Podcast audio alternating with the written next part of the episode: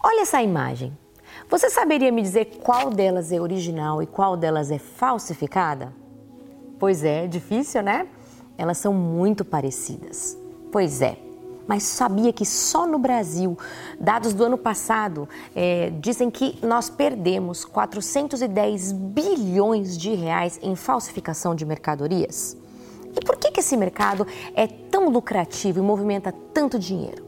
Porque a gente não falsifica itens que são de pouca importância, de pouca relevância. A gente falsifica bolsas, é, a gente não, porque eu não falsifico nada.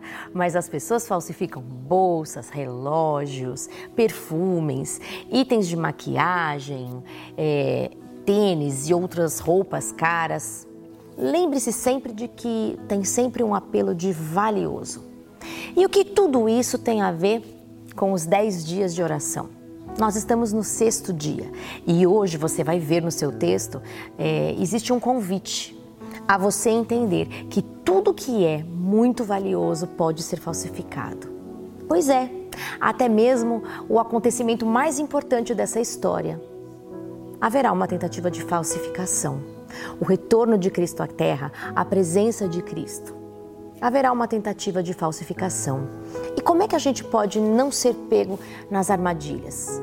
Se você se interessa até em saber se uma bolsa, se uma nota, se um relógio, se um perfume não são falsificados, quanto mais você deveria se interessar em saber sobre a volta de Jesus verdadeira e a volta de Jesus falsificada.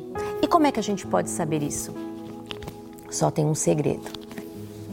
Você tem que estudar a Bíblia. Você tem que ler a Bíblia por si mesmo.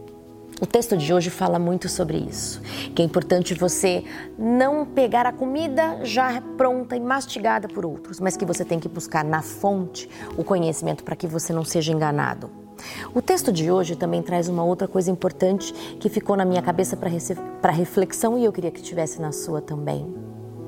Pensa sobre o que você sabe mais, sobre o seu trabalho ou sobre a volta de Jesus e o que está escrito na Bíblia. Pois se você sabe mais sobre o seu trabalho, sobre o, e comparado ao que está escrito aqui, tem algo que a gente precisa refletir, algo que a gente precisa mudar, não é mesmo? Porque se a gente se dedica tanto para uma coisa que passa, para uma coisa que é efêmera, quanto mais a gente não deveria se dedicar, buscar e estudar por uma coisa que é eterna? Agora eu vou orar com você. E os motivos que nós temos de oração no dia de hoje são para que a gente possa ter mais disposição em estudar a Bíblia, para que a gente possa também estar disposto a fazer a vontade de Deus, seja ela qual for. Pelas pessoas que estão estudando a Bíblia e estão conhecendo também a palavra de Deus através da Novo Tempo e pelos nossos cinco amigos. Vamos orar?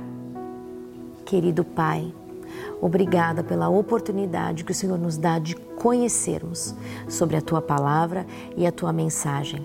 Que o Senhor nos ajude a não permanecer enganados, mas que a gente possa perceber a verdade que o Senhor deseja. Que a gente tenha disposição em estudar por nós mesmos a Bíblia e não outras fontes.